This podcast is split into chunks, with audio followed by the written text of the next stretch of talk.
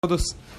Continuando aqui nosso shiur sobre Birkat Amazon. Resumir, quem não estava ontem, o que a gente falou. A Torá fala para a gente. Você vai comer, vai se satisfazer e você vai abençoar, você vai agradecer.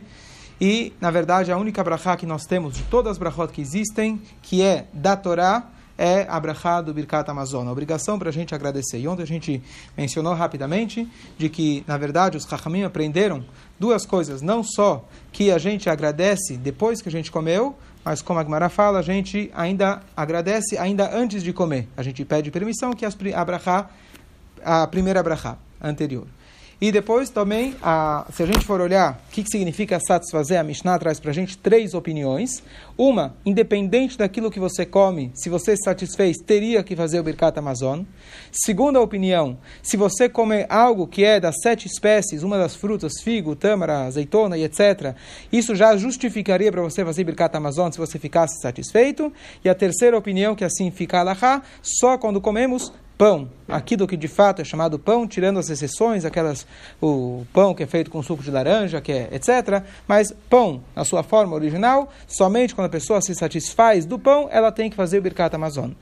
Os Chachamim acrescentaram que não somente se você comer o pão até se satisfazer, como a Torá fala, se você já comeu uma quantidade mínima, isso já te obriga a fazer o Birkat Amazon, que é aproximadamente 27 centímetros cúbicos, 27 gramas aproximadamente, o tamanho de uma caixinha de fósforo de pão a motzi, você já tem que fazer o Birkat Amazon, e aí ele se torna o Birkat Amazon uma obrigação pelos sábios. Na prática não tem diferença, temos que fazer igual, mas só para a gente entender como que os Chachamim pegaram de uma brachá eles agora expandiram, fizeram, na verdade, a gente agradecer, mesmo uma quantia menor, e mesmo ainda antes de comer. E a partir daí, os Chachamim também expandiram isso para todos os tipos de agradecimentos e louvores, etc., brachot que a gente conhece, tanto as brachot que estão na tefilá, as brachot para mitzvot, brachot quando a gente vê arco-íris, etc., agradecimento, louvores, brachot que se chama nehenim, coisas que a gente aproveita, que a gente cheira, que a gente come, etc., tudo isso partiu dessa primeira mitzvah que consta, que, que, que consta explicitamente na Torá.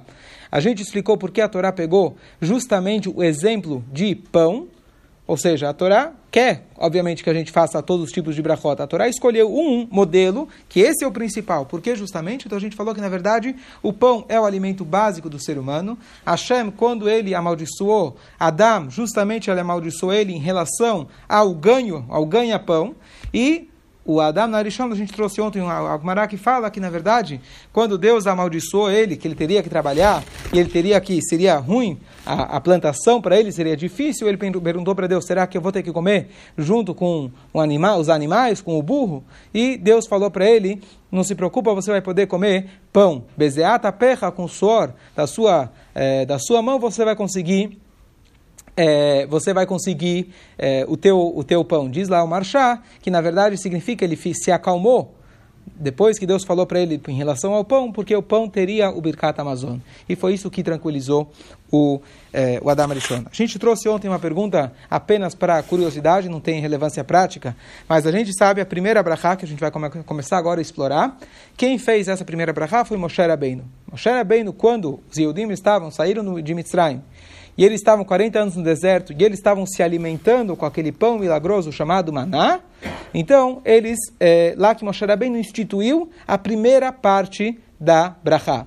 Ou seja, a Torá manda você agradecer. O texto ele foi se desenvolvendo. Então, Moshe Rabbeinu ele fez esse, essa primeira parte. E a pergunta, a curiosidade que a gente falou, será que, de fato, eles teriam que a obrigação de fazer Birkat Amazon? Afinal, aquilo não era pão aquilo era algo milagroso. Você tem que agradecer a Deus quando você comeu pão. Inclusive se traz que a anterior ao pão eles faziam amotzi lechemin Deus tirou o pão minashamayim. Então era algo completamente diferente. Não é o lechem minaretz, aquele que tira o pão do shamayim, dos céus não era da Aretz. Então, será que eles de fato tinham a obrigação de fazer Birkat Amazon? Então, tem duas opiniões. Uma fala que Moshe Rabbeinu, ele instituiu como uma forma, digamos assim, preparatória para aquilo que seria depois que eles entrassem em Israel. Tanto é que a mitzvah de Halá, que é a mitzvah de você, quando você prepara a massa, você tira uma parte e dá para o Cohen, essa mitzvah só começou quando eles entraram em Israel. Então, até então não tinha Halá de verdade. Então, conforme essa opinião, então Moshe Rabbeinu estava fazendo um treinamento com eles. Não teria uma obrigação absoluta. Tem uma segunda opinião super curiosa que é a seguinte: nós sabemos que os dois filhos de Aaron, Nadav e Aviu, eles morreram quando eles entraram no lugar mais sagrado, santo dos santos, do Kodesh HaKodashim. Por quê? Então tem várias opiniões, mas uma delas a Torá traz, logo em seguida as leis de não tomar vinho. Um Cohen não pode entrar bêbado no templo. Então aqui se deduz, Rahamim trazem para gente que um dos erros deles era que eles tomaram vinho, estavam embebedados, embriagados e eles entraram lá sem permissão. Bom, aonde eles tinham vinho no deserto? Ou vodka? Arak. O que, que eles tomaram? Então trazem nossos sábios a fonte que eles tinham de líquidos era do poço de Miriam. O poço de Miriam ele tinha mesmo o milagre que o maná ele tinha. O maná, quando você pensava em determinado alimento, você tinha aquele gosto. Então o que acontece? Quando eles pensaram em vinho, conforme essa segunda explicação, quem traz ela era Yosef Engel, ele fala que, na verdade, por que, que eles foram culpados? Se na verdade tomaram água, como que Deus pode culpar eles e matar eles? Tomaram água. Porque já que eles pensaram em vinho, aquilo de fato se tornou vinho, a tal ponto que eles mereceram pena de morte. Então, conforme esse pensamento, a gente pode trazer isso também para o maná. Aquele que pensava em pão, de fato se transformava em pão, e aí eles teriam a obrigação bíblica de fazer o Birkat Amazon. De qualquer jeito, só uma curiosidade para a gente entender que nada é jogado, aleatório, Shalom, tudo tem um porquê, e mesmo no detalhe, se eles de fato eram obrigados ou não, isso também tem discussão a respeito disso. Ok. Eu vou ler agora um trecho. Sim. Agmará em Brachot, ler com vocês rapidamente Agmará que fala o seguinte. Amarav Nachman, Moshe tiken le Israel birkat azan. Moshe Rabbeinu foi aquele que instituiu a brachá, primeira brachá, azan et haolam. Yoshua foi aquele que fez a segunda quando eles entraram em Eretz Israel e finalmente podiam comer do fruto da terra. David, ele fez o início da brachá de Rachem na Hashem Elokeinu, a Israel Amecha, Velushlaim Erecha, quando chega lá, vê, quando ele fala do Ve'alabaita, Gadol, Ve'akadosh, que se refere ao templo sagrado, quem foi que agregou isso foi o Shlomo Ameda, porque foi ele que construiu o templo. Então essa, o Rachem na terceira brachá, é uma junção dos dois. E a quarta a gente já trouxe, que era, na verdade, foi justamente agora o dia 15 de Av que a gente teve, foi quando os sábios, eles viram, depois da destruição do massacre, massacre que teve em Beitar, lá no início da Era Comum, depois da destruição do templo, na, na, na, na revolta do Bar e aí eles encontraram anos depois que os corpos dos Yehudim estavam intactos, e naquele dia tinha sido ah, permitido para eles enterrarem esses corpos, então eles fizeram uma quarta brachá no Birkat Amazon, Atov Ametiv, que Deus é o bom, e ele faz o bem. Então essa é a estrutura. Qual é a meditação, qual é a kavaná que nós devemos ter na primeira brachá? Azan et haolam kulo betuvó. Deus é aquele que sustenta o mundo inteiro com a sua bondade.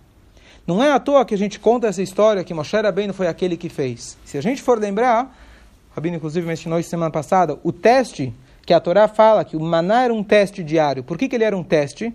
Seria muito bom. Eu tenho comida de graça, eu penso no que eu quero e vou ter aquele gosto. Qual que é o problema? O problema é que o maná era apenas para aquele dia. A Torá, Deus proibiu deixar sobrar para o dia seguinte, e Datania e Viram, os dois irmãos bagunceiros, deixaram sobrar e aquilo bichou. Ou seja, você tem que ter uma emuná todos os dias. Aquela ideia que a pessoa pensa, eu vou juntar o suficiente para eu já estar tá garantido. Eu ter uma estabilidade e não é, independência financeira, tá certo? Todo mundo, sonho de todo mundo, não precisa mais trabalhar, ou se trabalhar vai ser por hobby, etc. Tudo está na mão de Hashem. Todos os dias a gente tem que agradecer e pedir para Hashem que a gente tem o dinheiro, que a gente pode comprar a comida, que a comida vai me sustentar, que a comida vai ser saudável, tudo isso depende todos os dias de Hashem. E por isso a gente faz essa primeira brachá lembrando que Hashem é aquele que nos sustenta diariamente. Depois, mais para frente, eu vou trazer mais uma coisa muito bonita de que está escrito, é, eu vou elaborar mais nisso mais para o final, mas de que aquele que se cuida, falar o Birkat Amazon, palavra por palavra, olhando, prestando atenção, entendendo dentro do possível, com kavaná, isso é uma grande segular para a pessoa ter parnassá. Por quê? Muito simples. Você está lá agradecendo a Deus e reconhecendo a todo momento, toda hora que você come, agradece que tudo que você tem vem de Hashem. Se a gente faz isso com Kavaná, a nossa vida vai ser diferente. A maneira que a gente vai encarar o trabalho vai ser diferente e com certeza a Brachá de Hashem vai ser muito mais elevada.